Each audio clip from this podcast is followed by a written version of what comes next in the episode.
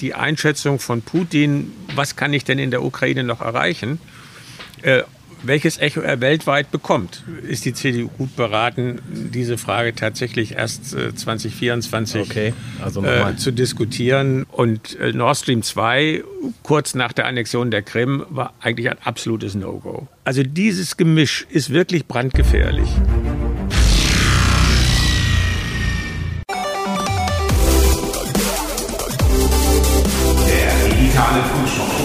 Mit Andreas Rako und Thomas Krause. Ja, ich sage immer Moin. Äh, Moin hier in Münster funktioniert das nicht so gut. Das habe ich schon gelernt. Wir sind gestern schon angereist in das wunderschöne Stadt, in diese wunderschöne Stadt Münster, Stadt des westfälischen Friedens. Wir sitzen bei Ruprecht Polenz, der uns hier in seinem Garten empfangen hat, wo wir ja, im Moment im Schatten sitzen. Die Sonne ist über uns. Ähm, Ruprecht Polenz, ein Politiker im Ruhestand, wobei wer so ein bisschen in den, Unruhestand in den sozialen Medien ja. unterwegs ist, gerade bei LinkedIn und auch bei X, X heute oder früher haben wir Twitter gesagt, ähm, geboren noch in Sachsen, 1946 nämlich, und dann haben die Eltern irgendwann gesagt, nein, Ruprecht soll nicht in der DDR aufwachsen. Es ging 1952 rüber in den Westen. Sein Vater hat dann hier im Westen gearbeitet, war später bei der Bundeswehr Ruprecht Polenz ist aufgewachsen hier, ist dann äh, zum Studium nach Münster gekommen und hat ja, das dann nach dem, mit dem Studium sozusagen als Wahlheimat gewählt. 19 Jahre Kommunalpolitik für die CDU und 19 Jahre ab 1994, wenn ich richtig bin. Ruprecht Polenz ist hier. Herzlich nickt. willkommen. Genau. Herzlich willkommen. Ja, er war eine sehr kurze Zeit, viele sagen viel zu kurz, ich glaube ein gutes halbes Jahr Generalsekretär der CDU, sozusagen der erste General von Angela Merkel. Darüber reden wir gleich nochmal ganz in Ruhe. Herzlich willkommen, schön, dass wir bei Ihnen sein dürfen. Ja, vielen Dank, dass Sie nach Münster gekommen sind. Die Stadt hat sich Mühe gegeben, was das Wetter angeht. Kann man nicht anders sagen. Ich hoffe, Sie haben nachher auch noch ein bisschen Zeit, äh, mal in der Innenstadt ein bisschen rumzulaufen. Münster ist ja sehr stark auf das Zentrum äh, fokussiert und äh, letzt am Wochenende hatten wir Stadtfest. Ist aber wahrscheinlich alles schon wieder aufgeräumt. Also ja, in wir, Münster lässt sich gut leben. Wir ja. waren schon im Picasso-Museum, also ein bisschen Kultur haben wir schon ja, gemacht, ja. ja. Genau. Hat er hier mal gewohnt? Das haben wir noch gar nicht so richtig festgestellt. Das war ein Gebäude, was der Sparkasse gehört hat. Okay. Und als dann diese Grafiksammlung von einem Sammler hier aus dem Münsterland erworben werden konnte, natürlich musste die Stadt dann in das Museum quasi bereitstellen, hat man dieses Gebäude gewählt und es ist ein Riesenerfolg. Also dadurch, dass die auch ihre Grafiken, ihre Blätter immer wieder mit anderen äh, Museen tauschen, kommt dann eben auch mal eine Chagall-Ausstellung oder eine, äh, was weiß ich, Franz Marc oder was auch immer, dann wieder nach Münster. Also das lohnt sich richtig. Ja, Herr Polan, Sie sind seit 2013 gar nicht mehr im Bundestag vertreten. Sie waren, glaube ich, ab 1994, also Helmut Kohl war noch Kanzler, damals noch Bonn sozusagen, äh, äh, Sie haben sich äh, nach 19 Jahren oder 19 Jahre Kommunalpolitik haben Sie gesagt, jetzt will ich auch mal bei den Großen mitspielen. Wie waren diese Anfänge, 19, wenn wir mal einfach so zurückblicken, 1994, wir leben in einer Republik, Helmut Kohl Kanzler, gerade ja, stand, glaube ich, vor der nächsten Wahl schon wieder 94.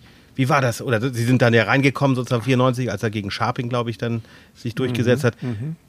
Wie war das damals? Ja, es ist natürlich erstmal, ich kann mich noch gut entsinnen, das erste Mal in diesem Plenarsaal in Bonn, äh, den betritt man schon mit einer Ehrfurcht, weil man kennt das ja vorher nur vom, äh, vom Fernsehen her.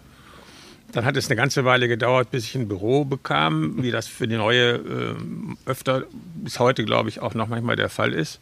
Es war dann eine ganz kleine Ecke, aber ich wollte unbedingt in diesen langen Eugen, weil das kurze Wege zum Abstimmen waren. Und das hatte man mir vorher schon gesagt äh, nimm nicht das größere Büro, wo du nachher ganz lange laufen musst, um rechtzeitig im Plenum okay. zu sein. Und äh, ja, es war eine Legislaturperiode 94 bis 98, wo ich so den Eindruck hatte, der Einzige, der noch nach vorne drängte in Richtung äh, Reform und so, war Schäuble. Mhm. Bei der Regierung hatte ich den Eindruck, dass da doch schon nach äh, zwölf Jahren, waren ja vorher äh, schon gewesen, so eine gewisse Erschöpfung eingetreten war. Und äh, das hatte ja dann auch äh, zu der Wahlniederlage 98 geführt. Genau, 98 gab es dann die Wahlniederlage gegen Gerd Schröder, der damals einen amerikanischen Wahlkampf, kann man ruhig sagen, wenn man es ja. mal so. Mhm. Damals spielte dann ja auch schon langsam Friedrich Merz eine Rolle, der reinrückte. Wie, Sie haben ja heute ein spezielles Verhältnis, da kommen wir gleich nochmal drauf.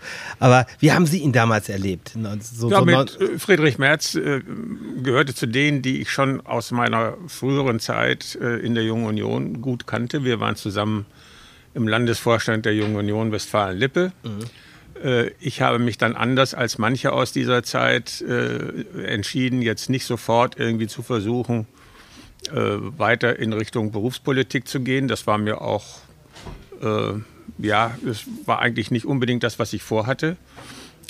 Ich wollte erstmal außerhalb der Politik ein stabiles berufliches Standbein haben.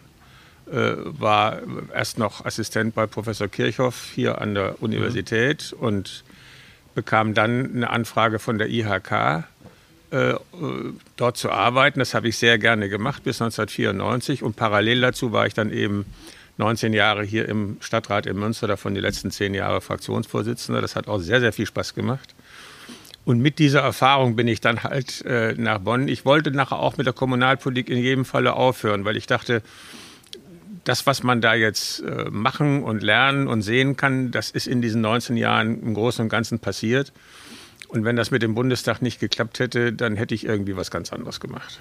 Sie, Sie wurden dann ja, glaube ich, von der IHK, nee, heißt das beurlaubt oder? Ja, da bin ich der IHK bis heute ja. noch sehr dankbar, weil äh, meine, mein Vertrag wurde ruhend gestellt. Das ruhend, heißt, ja. ich hatte keine Geld- und Sachbezüge, wie man bei der Bundeswehr gesagt hätte. äh, aber äh, ich hatte eben die Sicherheit, wenn ich nicht mehr will, die Partei mich nicht mehr will oder die Wähler mich nicht mehr wollen, dann kann ich zurückkommen und dann bin ich irgendwie nicht exakt am gleichen Schreibtisch äh, acht Wochen später, aber eben wieder in dem Bereich, wo ich vorher beruflich tätig war. Mhm. Das war für mich schon eine große äh, innere Erleichterung, weil diese innere Unabhängigkeit ist mir eigentlich immer sehr wichtig gewesen. Und äh, wenn man so alle Eier in einen Korb tut, äh, wie diese westfälische Bauernregel geht, dann, dann werden sie halt auch ziemlich alle kaputt, wenn der runterfällt. Ne?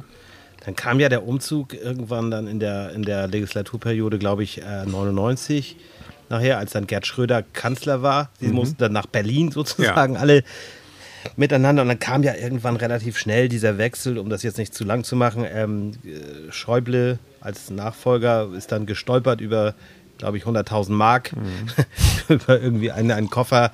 Ist bis heute nicht so ganz geklärt. Helmut Kohl gab sein Ehrenwort. Es kam Angela Merkel und Sie waren dann ja einer, der dann für viele überraschend Generalsekretär wurde. Ich glaube, Sie haben sich auch gar nicht beworben. Sie haben da nicht laut nee. hier geschrien. Ganz war, im Gegenteil. Nein, nein, es war für mich auch absolut überraschend. Das war ja 2000. Und ich weiß nicht, wie Sie das so Silvester machen. Also ich überlege eigentlich immer, wie war das alte Jahr, was bringt so ja. das Neue. Gerade so ein wichtiges Jahr 2000. Ja, genau. Ja. Und äh, also ich hatte alles Mögliche auf dem Schirm, was vielleicht kommen könnte, aber das natürlich überhaupt nicht. Und das war ja auch erstmal die Zeit, äh, wo die CDU noch überlegte, also mit Kohl geht es jetzt nicht mehr weiter, mit Schäuble äh, war das jetzt auch schwierig. Brauchen wir so einen Interimsvorsitzenden? Ja. Da war dann Biedenkopf im Gespräch und Bernhard Vogel. Ja. Und wir waren so eine Gruppe jüngerer Abgeordneter, zu denen ich mich jetzt nach der Dienstzeit auch zählte. Lebensaltersmäßig war ich ein bisschen älter als Röttgen und die anderen. Mhm. Ähm, und wir waren aber dezidiert der Meinung, äh, es muss jetzt ein Neuanfang her und waren für Merkel. Und sie war als Generalsekretärin auch mal in unserem Kreis gewesen, ja. äh, wo wir sie da auch sehr äh, in diese Richtung ja, bestärkt haben. Und ähm, äh, vielleicht liegt es daran, dass sie dann äh, äh, mich gefragt hat, äh, es war ja eine schwierige Situation für die Partei und ich war mir überhaupt nicht sicher, ob ich das machen sollte oder könnte überhaupt, weil ich gehöre nicht zu denen, die sich von vornherein sozusagen alles zutrauen. Ich überlege dann schon mal, habe auch Freunde gefragt und die haben mir dann alle gegen meine Erwartung zugeraten, okay. es zu machen. Und die CDU war halt in einer schwierigen Situation mit der Spendenaffäre, genau, musste war, wieder ja. Vertrauen aufbauen. Und wenn man dann gefragt wird, willst du mithelfen, dann bin ich eigentlich nicht der, der dann sagt, nee, nee, macht mal alleine. Und äh, ich kann mich aber noch an einen Punkt erinnern, ähm, äh, in dem zweiten Telefonat, was ich mit ihr hatte, äh, wo ich so sagte, also sie wüsste schon, dass ich nicht so einer wäre, der so draufhaut. Genau, keine Abteilung. Mhm. Abta so, und dann hat sie gelacht, hat gesagt, ja, äh, sie ja auch nicht, aber davon hätten wir ja genug in der Partei. Und das war im Grunde letztlich eine Fehleinschätzung, weil nach dieser Phase, wo ich glaube ich der Partei schon habe helfen können, dieses Vertrauen wieder zurückzugewinnen, mhm wurde dann auf einmal diese alte Rolle des Generalsekretärs doch stark gefragt und das ist eben 150 Prozent und Attacke und äh, das ist aber nicht so mein Ding. Also 150 Prozent sowieso nicht so sehr, weil ich auch denke, der andere kann auch mal ein bisschen recht haben. Das merkt man mir auch an. Das, das und ähm, deshalb haben wir dann nach einem halben, dreiviertel Jahr beide gesehen, das ist nicht so ganz das Richtige, haben das dann sehr einvernehmlich beendet und ich will die Zeit nicht missen. Es hat viel Erfahrung gebracht. Aber äh, das, was ich nachher später machen konnte, vor allen Dingen dann in der Zeit, wo ich Vorsitzender des Auswärtigen Ausschusses war, das war eigentlich das, was mir wirklich also gelegen hat. Auch ja. ich bin mhm. halt weniger Speerspitze, mehr ein Brückenbauer.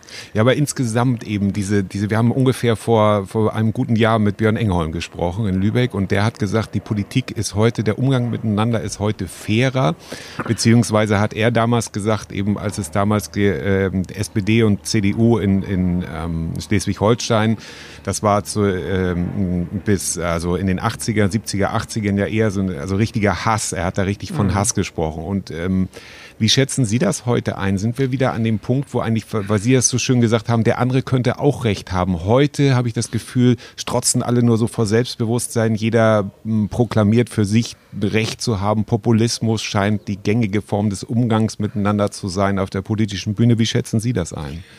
Ja, also ich glaube schon, dass ähm, durch das Stärkerwerden der Ränder so eine Spirale in Gang gesetzt wird, die die Mitte ein Stück weit zerreibt. Und äh, das wird auch verstärkt durch die Funktionsprinzipien der Social Media, die ja eher das Schrillere äh, prämieren, äh, weil man eben damit die Aufmerksamkeit bekommt und die ist wieder wichtig für die Verweildauer und die ist wieder wichtig dafür, wie lange man Werbung ja. schauen kann. Und ähm, äh, insofern wirken eben zwei Dinge jetzt erodierend auf die Mitte.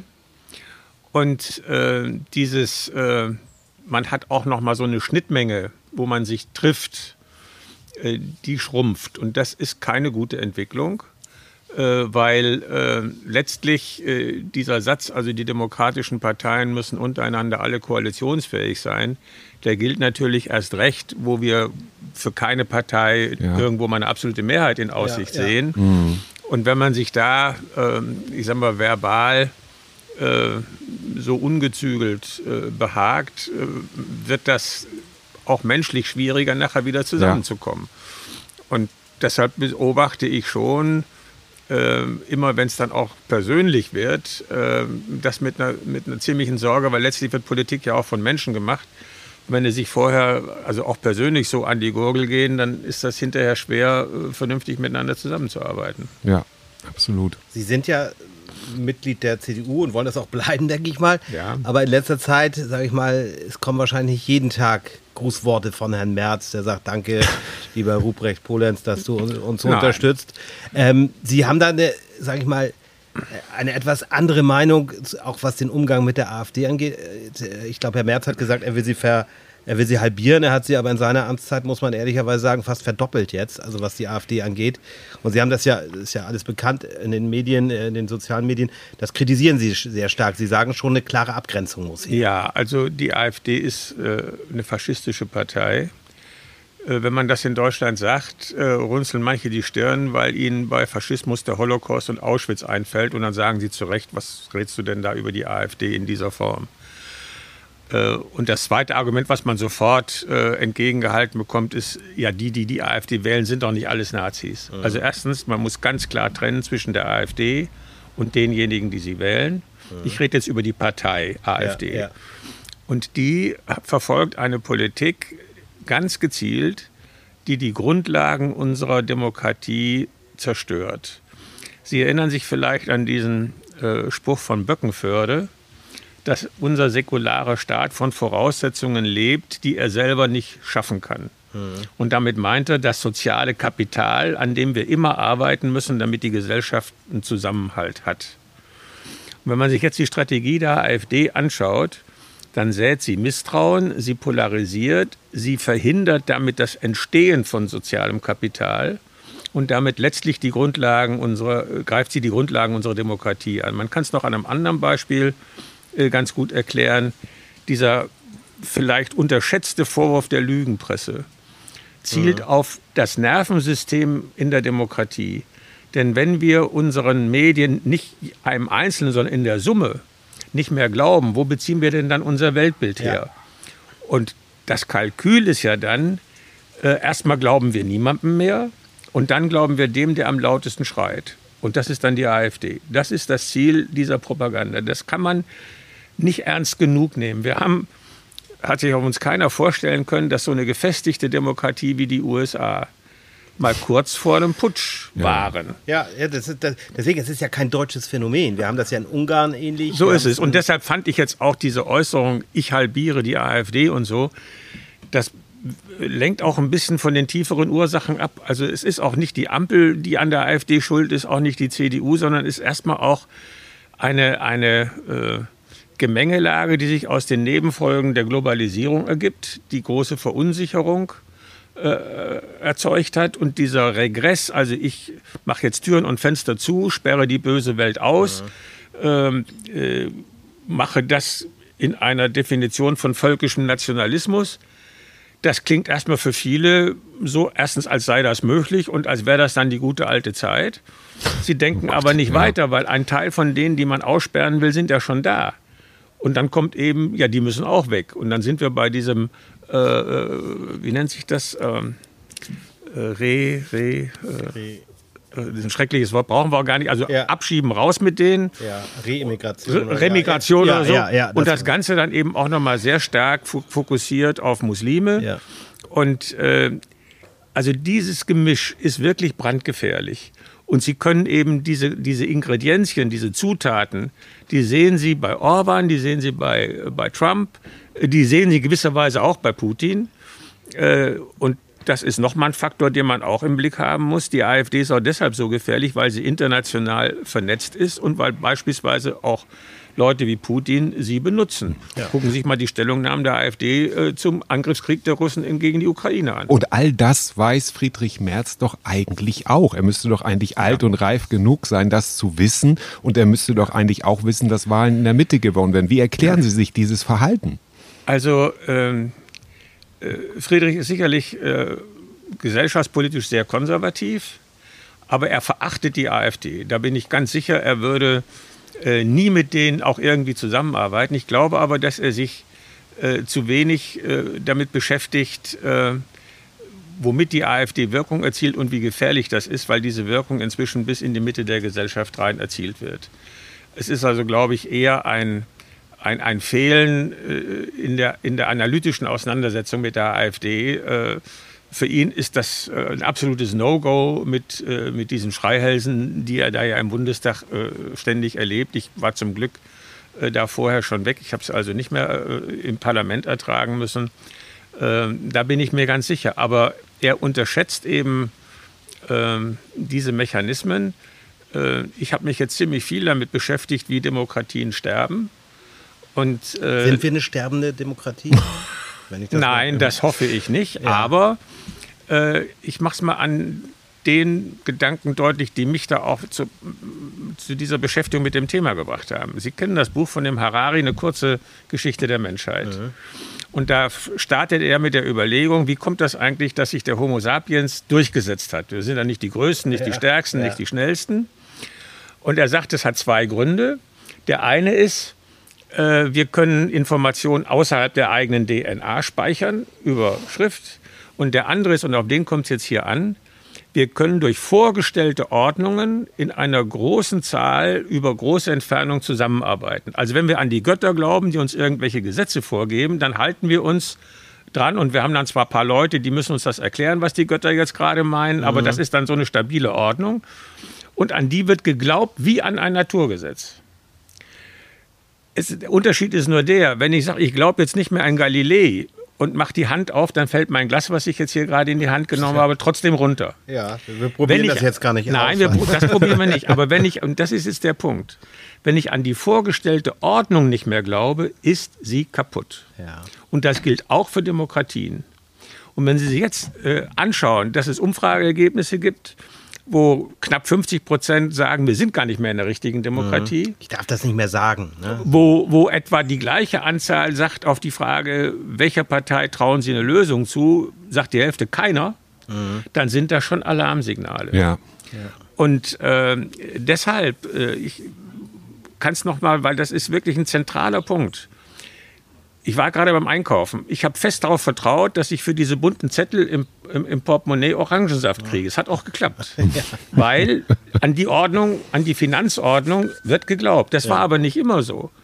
Äh, in den 20er Jahren des vorigen Jahrhunderts hätte ich für den einen Zettel gar nichts mehr bekommen. Ja. Hätte ich mit einer Schubkarre voll Papiergeld hinfahren müssen, um vielleicht noch was zu kriegen, weil der Glaube an die Finanzordnung kaputt war. Und wenn der Glaube an die Demokratie erstmal kaputt ist, dann ist Feierabend. Ja. Und es gibt eben, letzter Satz, ich war jetzt schon ein bisschen lang, aber Sie merken, das ist ein Thema, was mich wirklich bewegt. Wir diskutieren beim, bei der Erderhitzung über Kipppunkte, ja. also Permafrost, Golfstrom. Äh, wenn das mal irgendwie, dann ist es gekippt. Mhm. Es gibt auch in der Demokratie Kipppunkte. Und das heißt, muss man wörtlich nehmen. Also wenn Sie sich jetzt auf Ihrem Stuhl zurücklehnen, dann geht das, aber Sie können sich jetzt nicht sanft zurücklegen, bis Sie am Boden angekommen sind, dann. sondern irgendwann haben Sie den Kipppunkt, dann fallen Sie sehr schnell auf den Rücken und es tut Ihnen richtig weh. Ja. Und das ist die Situation, die sich halt viele nicht klar machen. Aber da ist ja so wichtig eben, ähm, und das ist das, was ich beobachte, wenn ich Sie so äh, in den sozialen Medien verfolge, ähm, es geht um Aufklärung, es geht um, um sachliche Auseinandersetzung. Und gerade das, dieses Narrativ, was ja von der AfD gerne gesagt wird, ich darf das hier nicht mehr sagen, ich kann ja nicht, ne?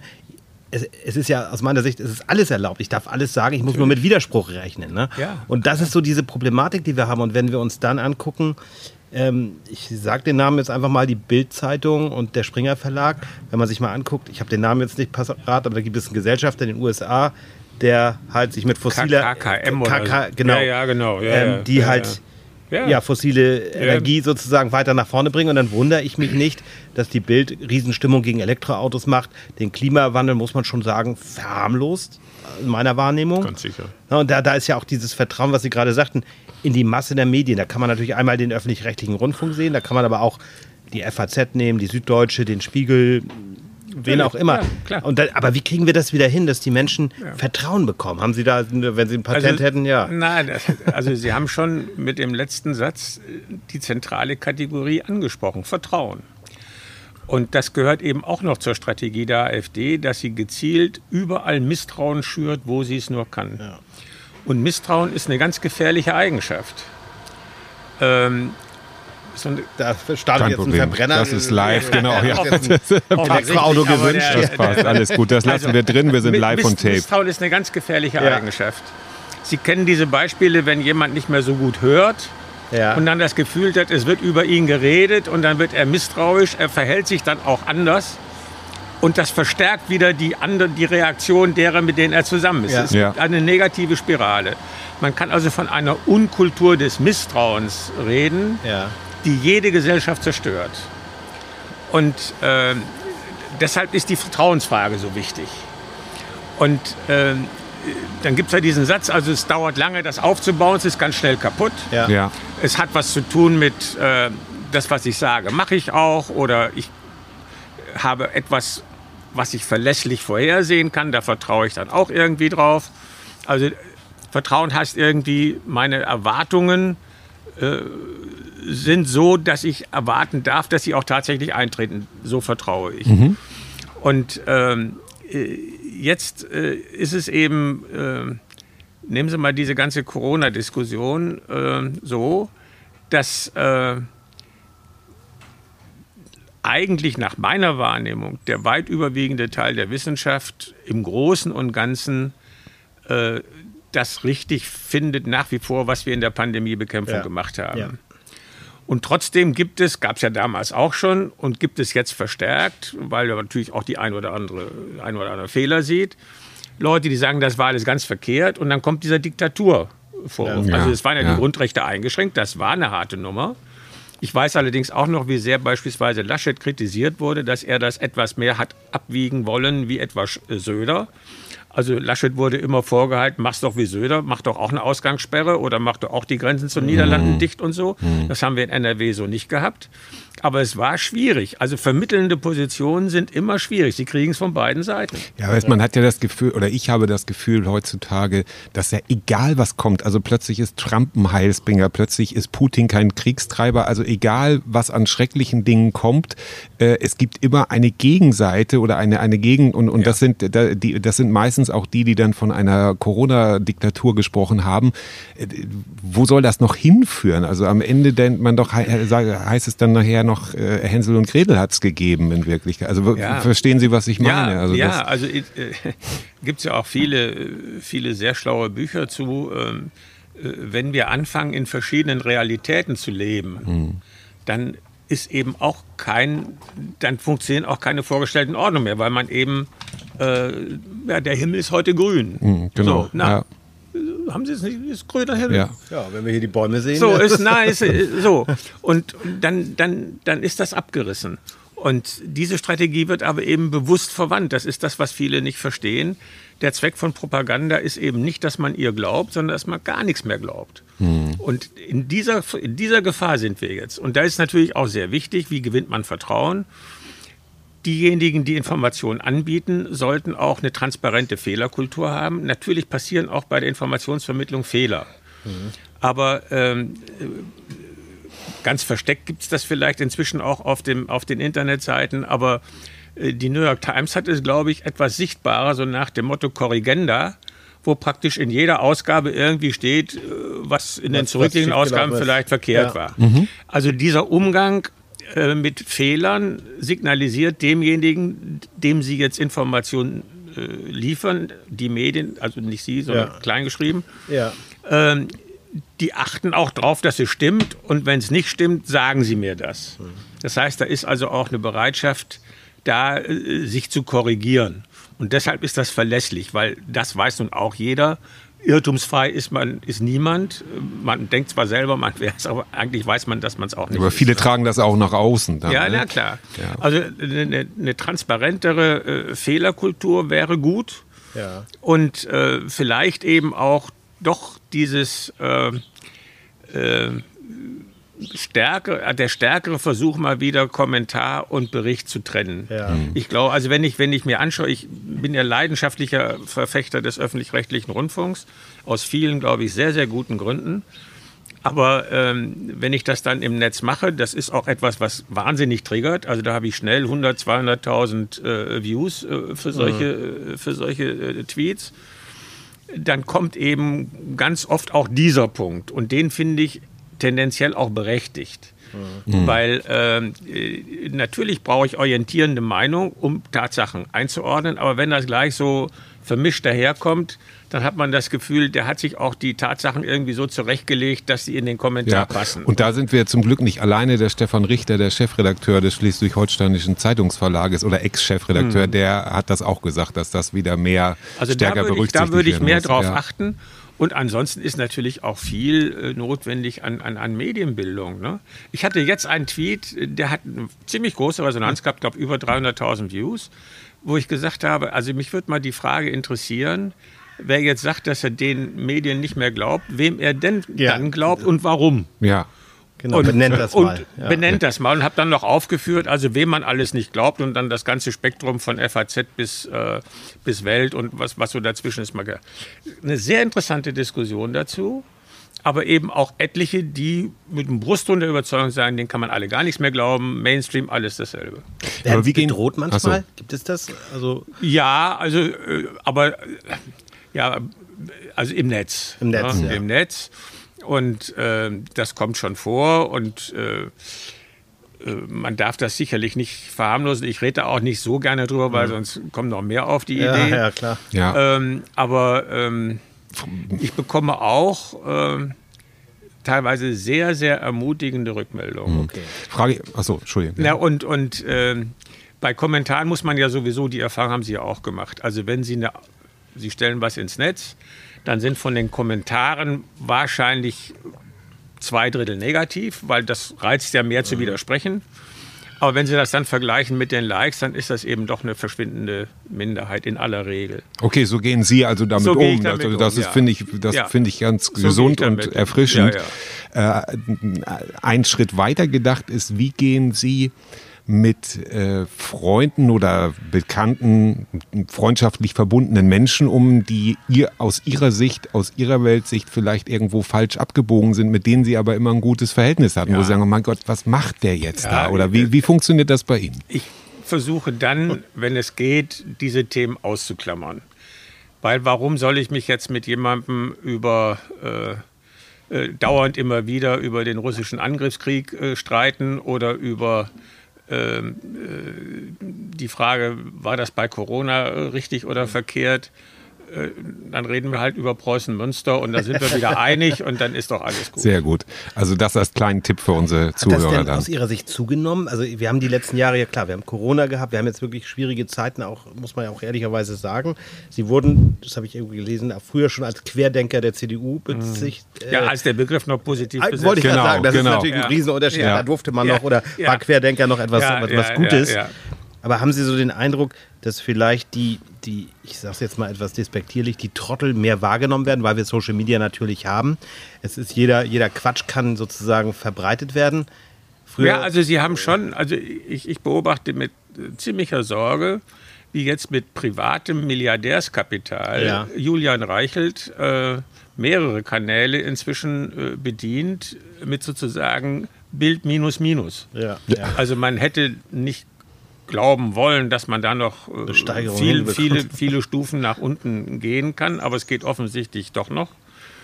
Und ähm, es ist ja sowieso so eine Tendenz, nicht nur mh, jetzt bei uns, die war ja früher in den USA schon viel eher spürbar und in anderen Ländern, dass sich Milliardäre öffentliche Meinung kaufen wollen. Ja. Und ähm, das ist übrigens auch wieder ein Grund, weshalb wir öffentlich-rechtlichen Rundfunk brauchen, weil wenn man sich überlegt, wie organisiert man unabhängige Presse am besten, kommt man sehr schnell auf diese Strukturprinzipien, äh, nicht abhängig vom privaten Kapital und nicht abhängig vom Staat. Dann ist man irgendwie bei diesen Formen öffentlich-rechtlichen Rundfunks. Und der hat ja eben auch seine Wurzeln, das muss man auch immer mal wieder sagen, in den Erfahrungen der Zeit zwischen 33 und 45. Und wir verdanken es den Briten, äh, die mit BBC, BBC, eben genau, ein Grundmodell haben, äh, was man variieren kann, aber was im Prinzip, glaube ich, äh, gerade jetzt besonders wichtig ist. Aber das, was ich so raushöre, und das finde ich sehr schön, ist so ein gewisser Grundoptimismus, der bei Ihnen ja doch da ist, zu sagen, ich meine, Sie machen das ja auch nicht irgendwie, Sie sind nicht der nörgelnde Rentner im Internet, der sagt so, ich, ihr macht das alles falsch. Nein. Sie gehen ja aus meiner Sicht da sehr konstruktiv mit um. Nur, wie kann es jetzt weitergehen? Also wir werden ja irgendwann wieder, äh, nächstes Jahr gucken wir alle ganz gebannt auf die USA, was machen die? Wir gucken natürlich weiterhin, was wird mit Putin? Wird er irgendwann, gibt es den Tyrannenmord oder gibt es irgendwie eine andere Lösung? Äh, Ka- Sie, Sie, Sie haben sich ja sehr, durch den Auswärtigen Ausschuss ist ja Außenpolitik Ihr großes Ding gewesen. War das vorhersehbar, was da passiert? Es gibt ja durchaus Menschen, die, die sagen, naja, man hat den Russen schon versprochen, wir kommen mit der NATO nicht weiter ran. Wir wollen, ne? also es gab ja diese Versprechen, Bush Senior damals. Ähm, und jetzt stehen wir so ein bisschen vor einem Dilemma.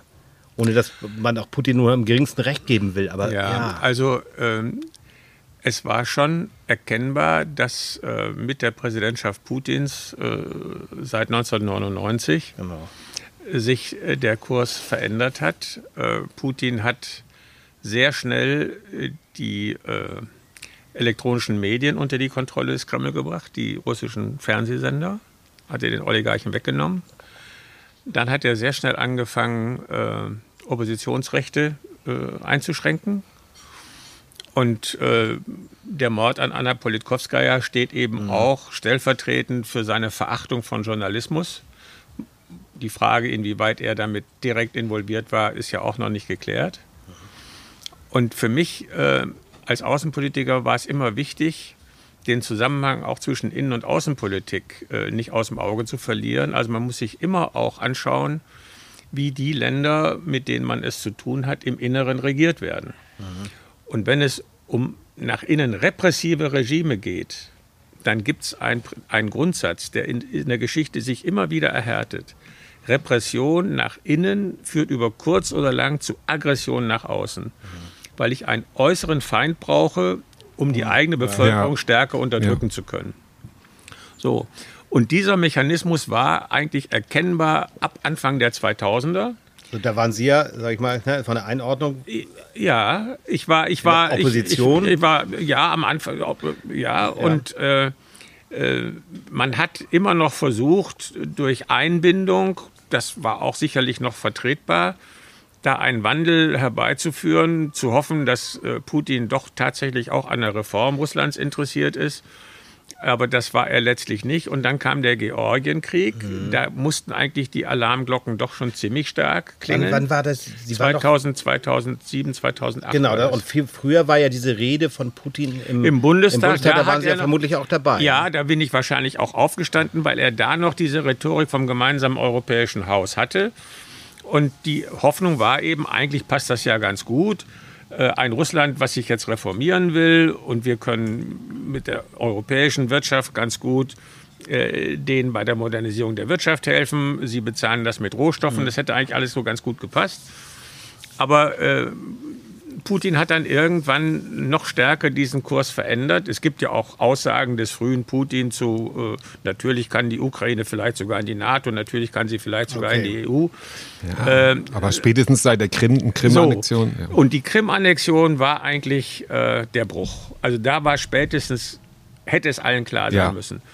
Und ich habe Nord Stream 1 schon nicht verstanden, weil es war natürlich strategisch so, dass der Hebel Putins über die Ukraine und die anderen Staaten entlang der Baltik-Pipeline wurde mhm. gestärkt. Mhm. Und das war eigentlich unter keinen Umständen in, äh, in einem europäischen Interesse. Und äh, Nord Stream 2, kurz nach der Annexion der Krim, war eigentlich ein absolutes No-Go. Und das habe ich nicht verstanden. Das ist auch sicherlich ein, ein Fehler von Merkel gewesen, dass sie das so mitgemacht hat. Äh, während sie sonst schon nachher bei den Sanktionen in der EU diejenige war, die die anderen noch am meisten eingesammelt hat und so. Also Orban und andere wollten ja auch schon damals die nicht waren, richtig. Ja. Aber äh, das Signal, wir Deutsche machen dann doch mit Russland in den Kernbereichen der Energiewirtschaft weiter dicke Geschäfte, erhöhen unsere Abhängigkeit ja. von 35 auf 55 Prozent, das war schon Harakiri. Nun geht es ja immer weiter. Wir haben jetzt gerade in dieser Woche kam, glaube ich, die Meldung Dänemark und ich meine Schweden haben gesagt, wir sind bereit, F-16 ja. Bomber zu liefern. Ne? So, und jetzt geht es immer weiter. Wie weit können wir als Westen oder auch als NATO da noch reingeraten? Also erstens, also völkerrechtlich ist die Sache ja klar. Es ist ein Angriffskrieg äh, unter Verletzung der Charta der Vereinten mhm. Nationen. Das heißt, die Ukraine hat nicht nur das Recht auf Selbstverteidigung, sondern äh, jeder Staat, der der Ukraine hilft, handelt auch völkerrechtlich zulässig. Auch Angriffe auf sozusagen russisches Kernterritorium sind völkerrechtlich gedeckt. Also die Rechtslage ist völlig mhm. klar.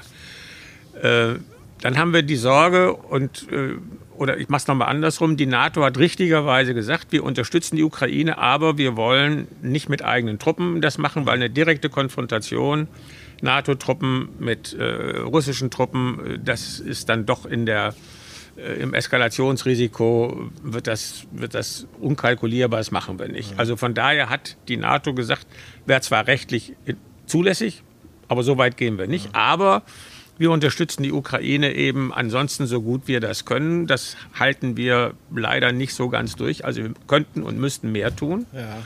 Aber ähm, auf, äh, die Sorge, die ich auch verstehe, wir wollen doch nicht Kriegspartei werden das definiert Putin ganz alleine. Also wen er als Kriegspartei ansieht und seine Rhetorik auch gegenüber dem Westen ist ja immer schärfer geworden.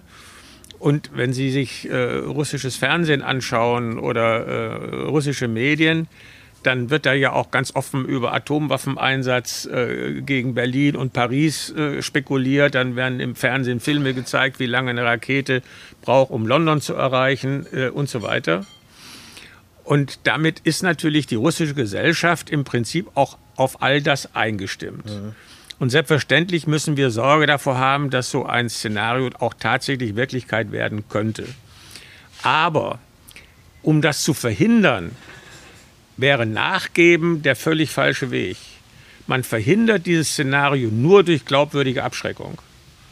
Ja, das wäre natürlich jetzt auch wieder, es gab ja jetzt gerade Air Defender, eine große NATO-Übung oder es ja. war eine, eine Bundeswehrübung so, also man hilft, äh, wir leben mit diesem Risiko, dass sich die Menschheit selbst auslöschen kann seit den 50er Jahren. Ja. In der Zeit des Kalten Krieges hat die Abschreckung funktioniert. Wir sind jetzt in einer komplizierteren Situation, weil wir nicht nur zwei Blöcke haben, sondern die Chinesen spielen noch eine Rolle und, und, und. Aber ich glaube schon, dass der Abschreckungsmechanismus äh, nach wie vor äh, wirkt und dass wir auch nichts Aber das funktioniert Besseres ja nur, solange ähm, Putin auch rational handelt. Ja, also man unterstellt natürlich, er ist kein Selbstmörder. Er sitzt da nicht im Kreml äh, mit äh, sozusagen einem Selbstmordgürtel um den Bauch, wo da äh, lauter Raketen drin stecken. Äh, Das ist die Annahme. Die ist aber, glaube ich, nach wie vor auch begründet. Putin möchte an der Macht bleiben. Er möchte nicht das Schicksal von Gaddafi erleiden. Und ähm, Aber gibt es ein Zurück? Also ist es möglich, dass Herr Putin irgendwann auf seiner, wo auch immer, wo er dann sitzt, äh, im Ruhestand sein Leben genießen kann? Oder kann es Das, das weiß ich nicht. Also äh, es, es geht ja tiefer. Also Russland äh, muss Abschied nehmen von seinem imperialen Selbstverständnis. Und da gibt es nun viele kluge Aufsätze und Bücher, die sagen, ohne eine Niederlage wird das nicht passieren. Und äh, deshalb ist es eben in jedem Falle so wichtig, dass sich die Invasion gegen die Ukraine in keiner Weise gelohnt haben darf. Denn sonst macht er in jedem Fall weiter. ja. Und inwieweit äh, ein Russland äh, nach und ohne Putin sofort ein anderes, schrägstrich besseres wird, das wissen wir nicht.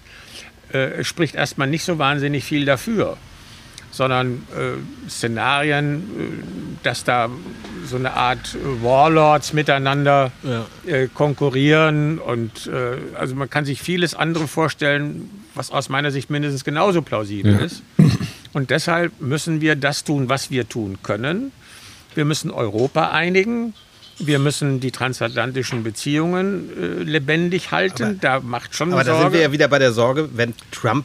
So, oder ich habe heute einen Artikel ja. in der Washington Post gelesen über die gestrige oder vorgestrige Primary-Vorstellung, Ja. äh, wo Trump nicht hingegangen ist, wo aber das Fazit war, alle republikanischen Kandidaten, einschließlich Trump, sehen den Schwerpunkt amerikanischer Außenpolitik im Verhältnis zu China. Alle äh, gehen davon aus, dass Europa mehr tun muss. Und äh, dann sind wir wieder bei Deutschland. Wenn ich jetzt sehe, diese Zeitenwendenrede habe ich richtig gut gefunden. Auch, die Antwort, auch die Antwort von Merz, das war am 26. Februar 2022. Also wir reden von Olaf Scholz. Olaf der ja Scholz, Genau, ja. Zeitenwende, Ja. wir stärken die Bundeswehr, wir erfüllen das 2%-Ziel der NATO, die Bundeswehr bekommt 100 Milliarden Sondervermögen und wir haben es jetzt verstanden. Und wir machen uns auch unabhängig etc. etc. Und davon äh, bröckelt es immer mehr. Ich will nicht sagen, ist nichts mehr geblieben, aber es bröckelt viel zu sehr. Äh, und äh, gerade auch jetzt vor dem Hintergrund gewisser Unsicherheiten, was die USA an, anbetrifft. Also wir tun so, als hätten wir ewig äh, Zeit mit allem, was wir für die Ukraine tun, obwohl natürlich gerade der Blick in die Ukraine zeigen könnte, also jedes, jede russische Rakete, die nicht abgefangen wird, tötet Ukrainerinnen und Ukrainer.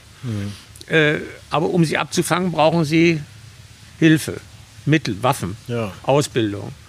Und äh, da hat äh, Deutschland also sehr äh, an, an, an Geschwindigkeit eingebüßt. Sicherlich, wenn man die Statistiken anschaut, in der Summe gibt Deutschland viel, aber wir sind nun auch größer als, äh, als Frankreich oder Italien, äh, jetzt von der Volkswirtschaft her. Wir müssen auch mehr tun.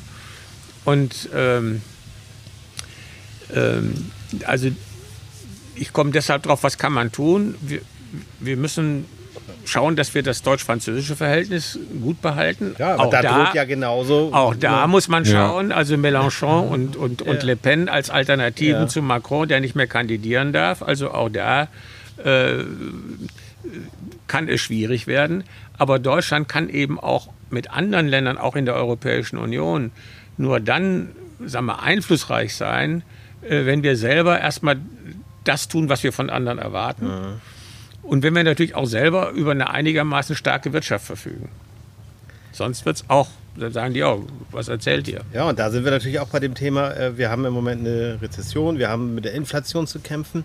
Und das sind ja alles so düstere Nachrichten. Andererseits haben wir auch äh, viele Möglichkeiten, viele Chancen. Ich sag mal so gerade diese Energiewende, wo, wo wir Schleswig-Holstein gucken, was da gerade passiert, was da an Möglichkeiten ist. Ja. Trotzdem äh, hat man so das Gefühl, wir sind in so einem Dauerlähmungszustand, was so gerade die Politik angeht. Wenn ich mir schaue, wir haben jetzt äh, im Oktober Wahlen in. Bayern. Ne? Ja. Da äh, Ja. muss natürlich irgendwie Söder gucken, wie würde, werde ich wiedergewählt. Der wird wiedergewählt, das ist ja ein Naturgesetz.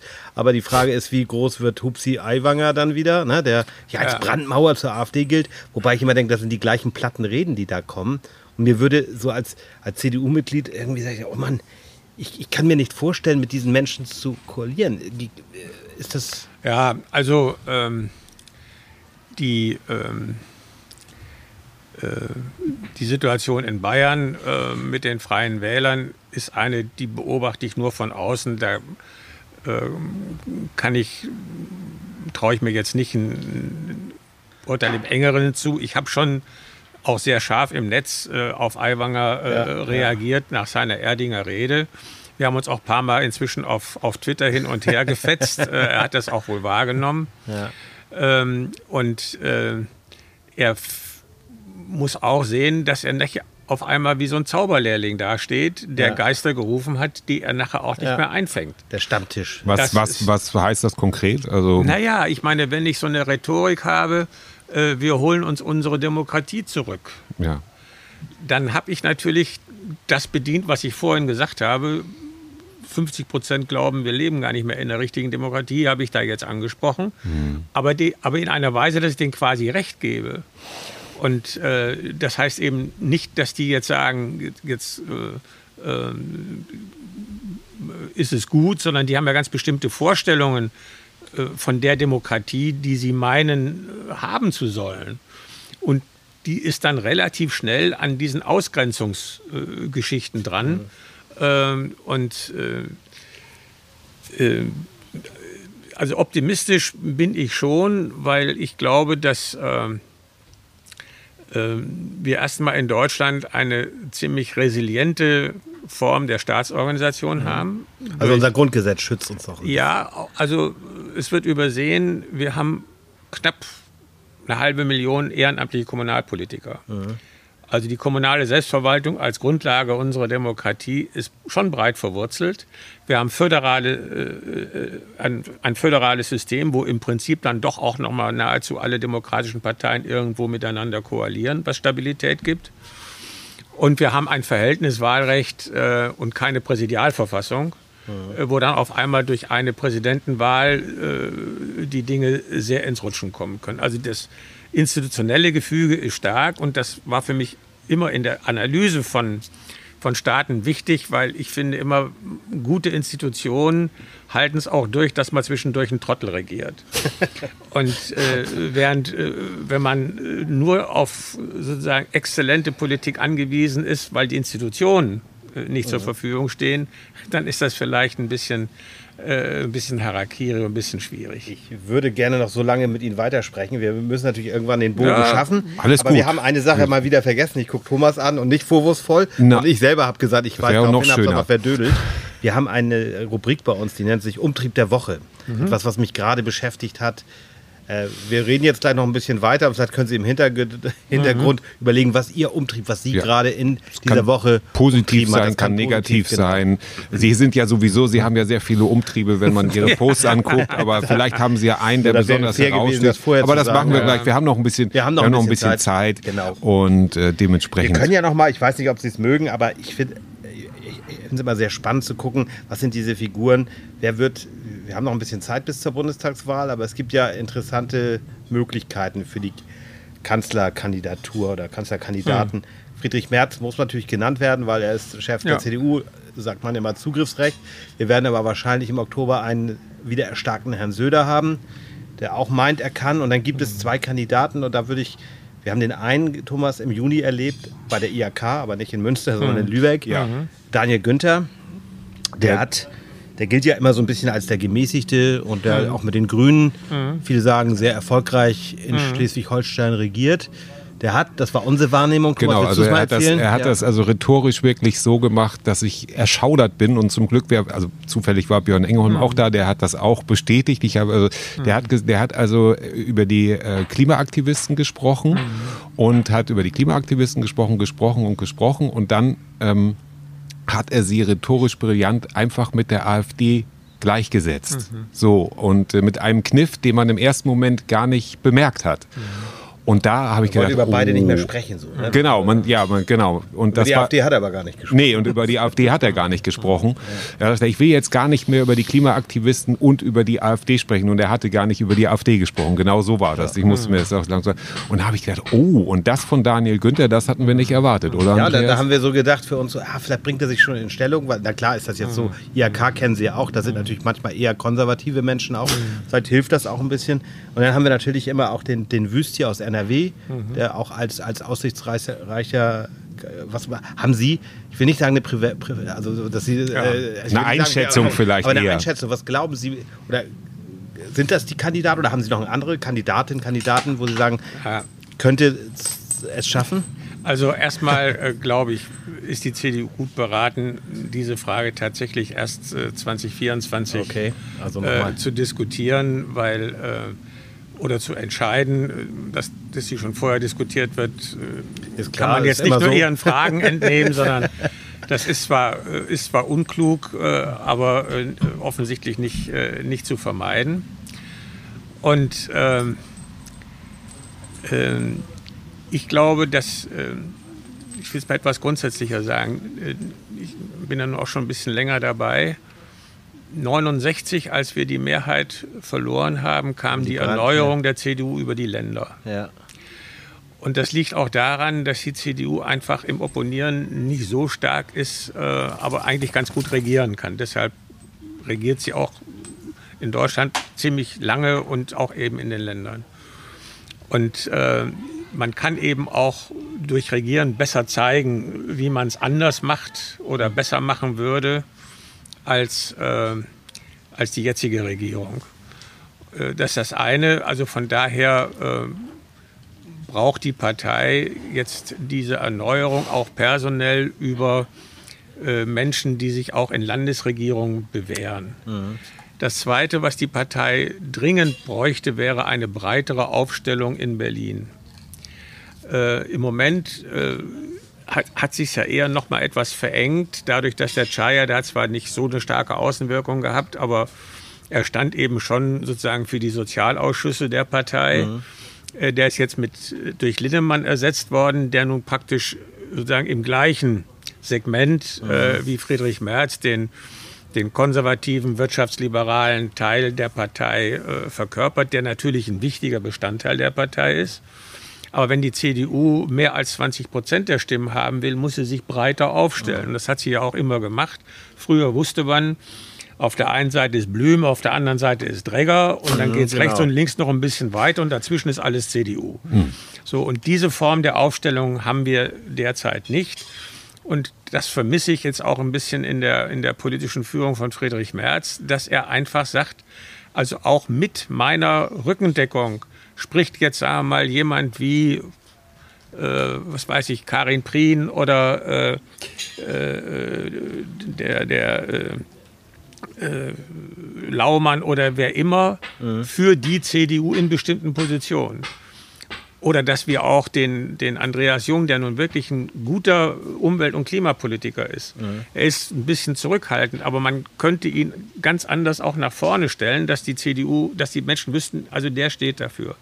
Also ich glaube, wenn die Union überhaupt mal, egal mit wem, äh, 24 eine Chance haben will, dann nur dann, wenn die Menschen das Gefühl haben, das wird ja nachher auch wieder in der Presse so sein, also dann kriegen die jetzigen Minister irgendwie Noten und ja. die Leute überlegen, hätte denn die CDU besseres Personal? Jetzt will ich nicht im Schattenkabinett das Wort reden. Das ist äh, ein Begriff aus dem Angelsächsischen, ja, wo das ja. aber hat ja Gründe, weshalb die das machen. Die haben sofort äh, sozusagen die direkte, das direkte Gegenüber für die einzelnen Minister. Und so stark ist das Kabinett ja nun auch nicht, dass man nicht versuchen könnte, hier auch direkt äh, Personen gegenüberzustellen, mindestens für Sektoren, äußere Sicherheit oder Innenpolitik. Bei Innenpolitik könnte ich mir auch vorstellen, dass man jemanden wie Herbert Reul äh, als einen erfolgreichen Innenminister der Frau hm. Faeser gegenüberstellt und sagt, also so würden wir es so machen. So können wir es mal, ja. ja. ja. Ja, wer sie sozusagen beobachtet oder das, was sie schreibt, sieht, weiß ja auch, sie halten nichts von diesem Bashing, was man gegenüber den Grünen macht. Sie sagen immer Zurückhaltung. Man muss auch mal die andere Seite verstehen. Ähm, wenn ich Sie mal so als jemand von der CDU fragen darf, äh, wie sehen Sie denn so die Arbeit von Frau Baerbock? Die wird hier, wurde zu Anfang ja sehr kritisiert. Jetzt gab es natürlich auch viel zu lachen mit der Maschine, da kann sie nun überhaupt nichts dafür. Dieser Australien-Trip, der abgebrochen werden musste. Ähm, als Außenpolitiker, der sich so ein mhm. bisschen und nicht nur ein bisschen, sondern sehr stark da auskennt, wie sehen Sie das, was, was unsere Außenministerin da macht? Ja, also ich glaube schon, dass sie äh, in der, in der, in der Russlandpolitik die richtige Einschätzung hat, wie generell die Grünen. Das muss man ihnen auch zugutehalten. Nicht alle immer. Also mhm. Marie-Louise Beck, die schon sehr früh von den äh, vor dieser Politik äh, des Appeasements gewarnt hat, äh, die hatte sich dann auch mit Trittin auseinanderzusetzen, der das anders gesehen mhm. hat. Aber äh, im Großen und Ganzen äh, aus unterschiedlichen Gründen haben die Grünen schon seit einiger Zeit ein realistischeres äh, Bild der russischen Politik. Und das hat Frau Baerbock auch. Und das ist erstmal schon mal wichtig, weil im Augenblick ist außenpolitisch schon eine besondere Herausforderung, äh, dass sich der Krieg gegen die Ukraine nicht weiter ausweitet. Erstens, dass er in einer Weise endet, äh, wo Putin keinen Erfolg hat. Und dass man um das zu erreichen, schon ganz viele zusammenhalten muss und damit man und man muss auch den diplomatischen Druck erhöhen.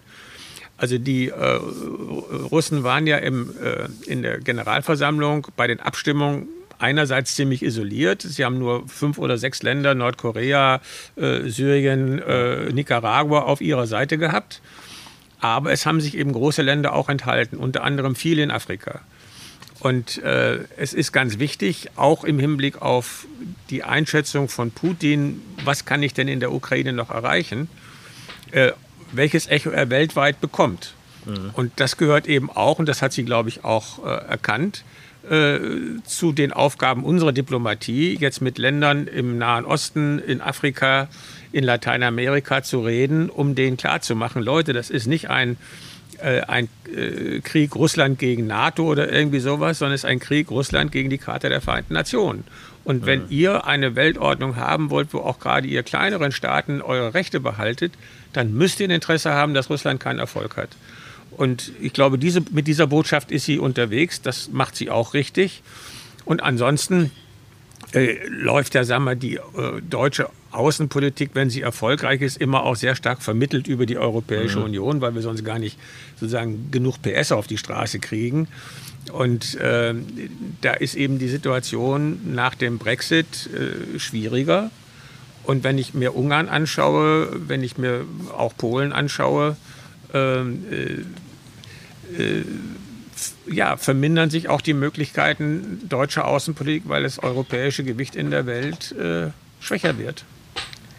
Ähm, ein Punkt noch, bevor wir dann gleich zum Umtrieb kommen. Oder Thomas? Ja, perfekt. perfekt. Ähm, Sie haben ja, ich glaube 2010 das Buch geschrieben, Besser für beide. Die Türkei gehört in die EU. Mhm. Ist das eine Einschätzung, die Sie heute noch so vertreten würden? Oder hat sich das durch Erdogan ein bisschen. Also, äh, Sie haben freundlicherweise das Datum äh, erwähnt. Ja, klar, das muss man es war, zu einer, es war zu einer Zeit, äh, wo auch die Fortschrittsberichte der Europäischen Union äh, Erdogan schon äh, richtige Reformen bescheinigt haben, wenn auch noch etliche Sachen äh, zu tun waren. Und zu diesem Besser für beide gehörte immer die Vorstellung, eine Türkei, die die äh, Kopenhagener Beitrittskriterien erfüllt, also eine stabile Demokratie mit Minderheitenschutz, äh, rechtsstaatlich etc.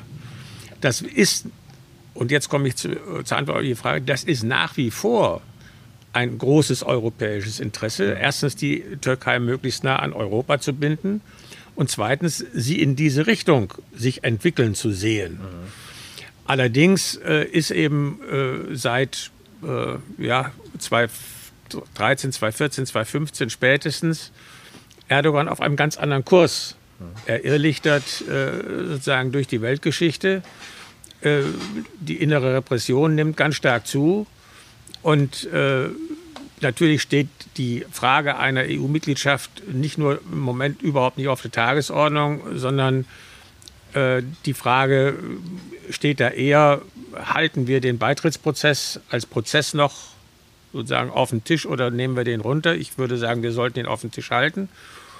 Aber äh, äh, sagen wir, strukturell äh, hat Deutschland nach wie vor ein Interesse an einer vernünftigen Entwicklung der Türkei, nicht zuletzt wegen der großen Zahl türkischstämmiger, äh, die in Deutschland ja, leben, ja. auch Deutsche sind.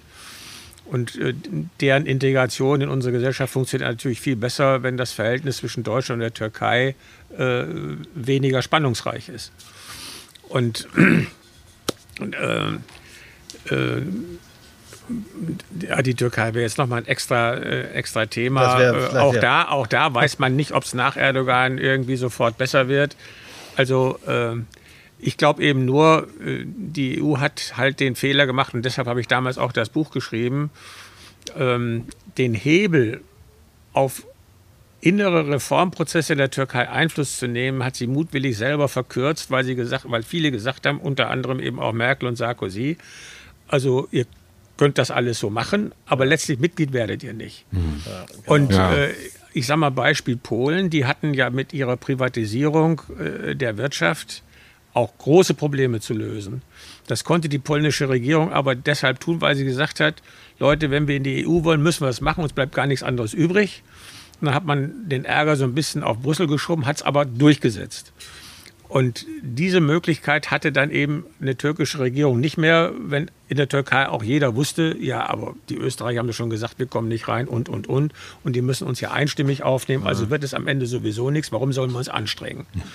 Und äh, das war der Fehler der EU und deshalb hat auch aus meiner Sicht äh, dieser Hebel, äh, also ist dieser Prozess, ob er geklappt hätte, weiß ich nicht, aber die EU hat auch einen Teil davon versemmelt. Ja. Ist es denn für Sie moralisch okay, äh, als Deutscher Urlaub in der Türkei zu machen? Äh, ja, also ich, es ist doch so, ähm, ich, die Hälfte knapp die Hälfte der, der Türken, das würde ich mal mit dem Wahlergebnis genau, anfangen, genau, lehnen das ja ab, was Erdogan macht. Und äh, es ist auch äh, klar, letztlich kann man jetzt sagen, jeder Hotelbetreiber zahlt irgendwie Steuern und die kommen nachher wieder in Erdogans Palast. Auf der anderen Seite, äh, in den Hotels arbeiten Leute, äh, die, leben die, leben davon. Ja. Genau. Also ja. ich würde äh, äh, ich sehe keinen Sinn, äh, in, in, in, solchen Fällen sozusagen den Tourismus zu verweigern. Mhm. mhm. Okay. Ja, das, Gut, das ist einfach ja so eine persönliche, wir haben das ja, Folge. genau, wir haben das Wir ja, hoffen einfach mal, dass sie gesund bleiben und wir das vielleicht irgendwann machen können, nochmal über die Türkei. Gerne. Was tiefer zu sprechen. Gerne. Wollen wir zum Umtrieb der Woche kommen? Genau, wollen wir zum Umtrieb der Woche kommen, dann kommt an dieser Stelle, denken wir uns immer so ein Jingle.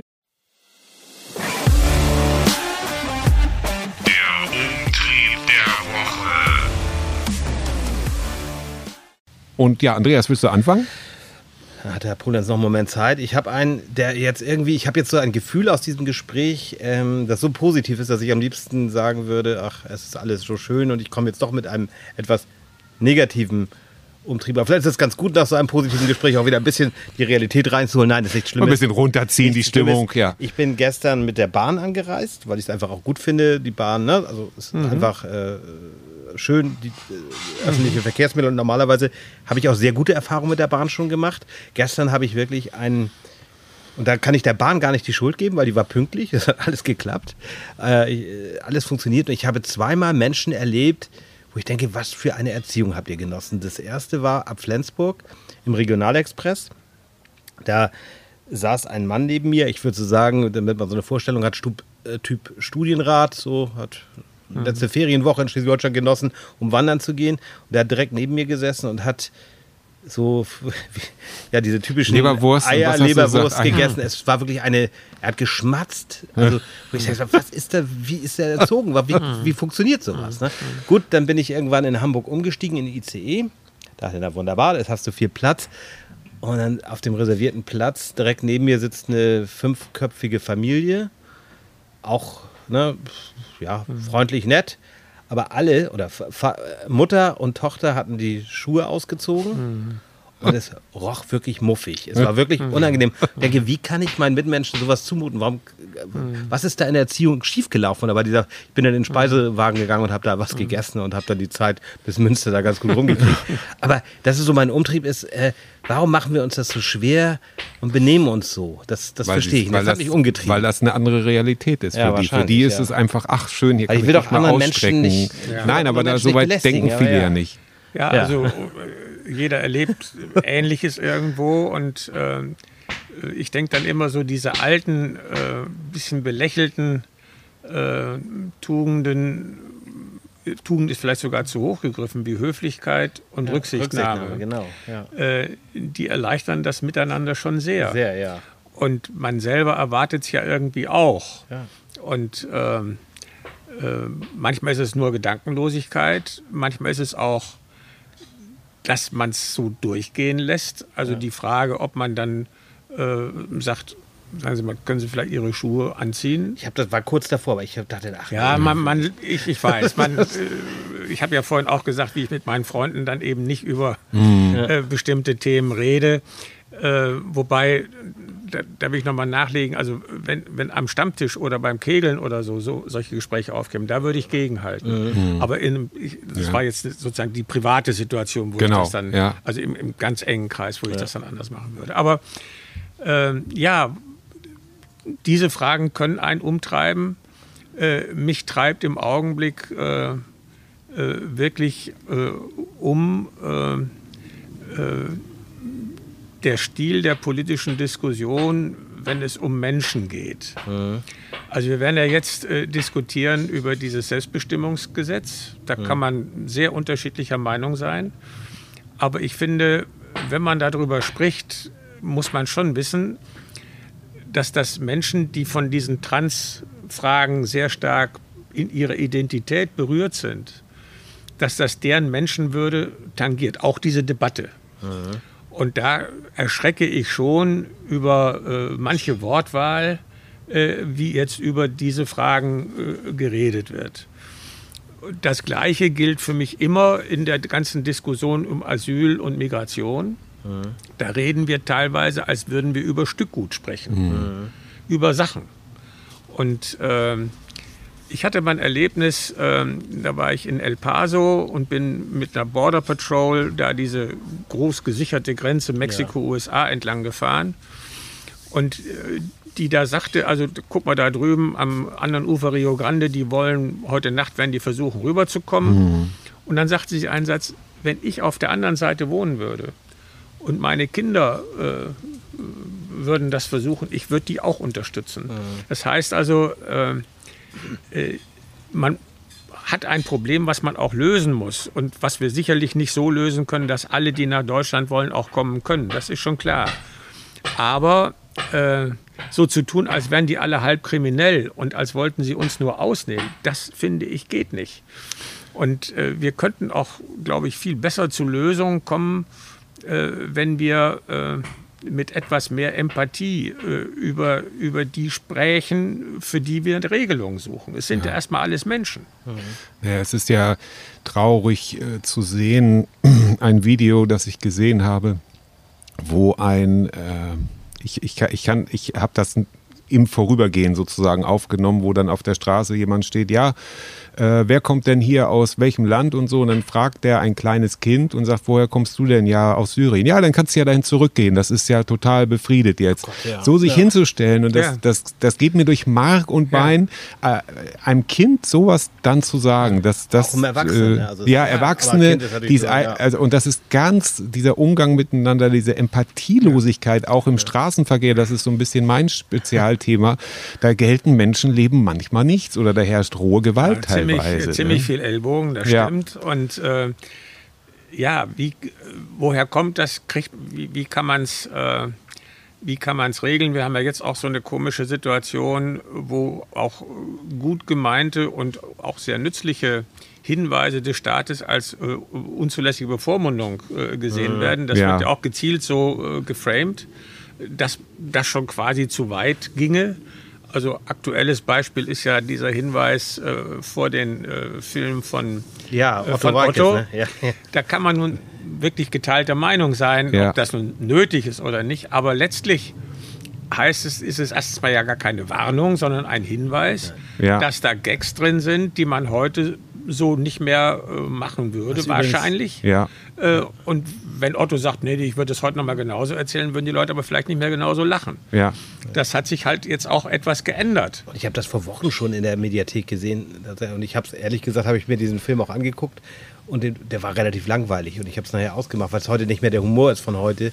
Ja. Aber ich fand diese Warnung, die kennt man ja auch von Netflix oder Amazon. Das, ist Das habe ich nachher auch in den sozialen Medien gesagt. ja, ich sage, ja. also wenn, wenn ihr Netflix-Film guckt, da steht da äh, Drogen, Nackt, Alkohol, Nacktheit. Drogen, Alkohol, Ja, ja. Rauchen, rü rüde Sprache. Ja, und dann denkt man, so viel, so schade, so viel Nacktheit war gar nicht. Aber Ja. nein, aber das, nein, aber das ist der, der Punkt, dass das ja im Grunde nur Ja. Futter ist, um, um damit Ja. wieder geschossen werden kann. Oh, siehst du, man darf doch Ja, nichts also mehr die- sagen die- jetzt. ja. Ne? So Aber nach das dem ist eben Motto. auch ein, ein Narrativ, was, was wirklich genährt wird. Ich glaube, normalerweise würde man nicht sofort so reagieren, aber Genau, genau. es wird jetzt diese Art, dass das kommt von diesen, äh, jetzt sage ich nochmal quer in Anführungszeichen Denkern, Ja. äh, dieses, äh, man will uns bevormunden, Genau, man, will, genau. man will irgendwas mit uns machen, man will Ja. uns Sie manipulieren. verbieten uns das Lachen. Ja, und das So, ist eben, ja. äh, Ja, aber das, und damit bin ich nochmal wirklich bei dem Punkt.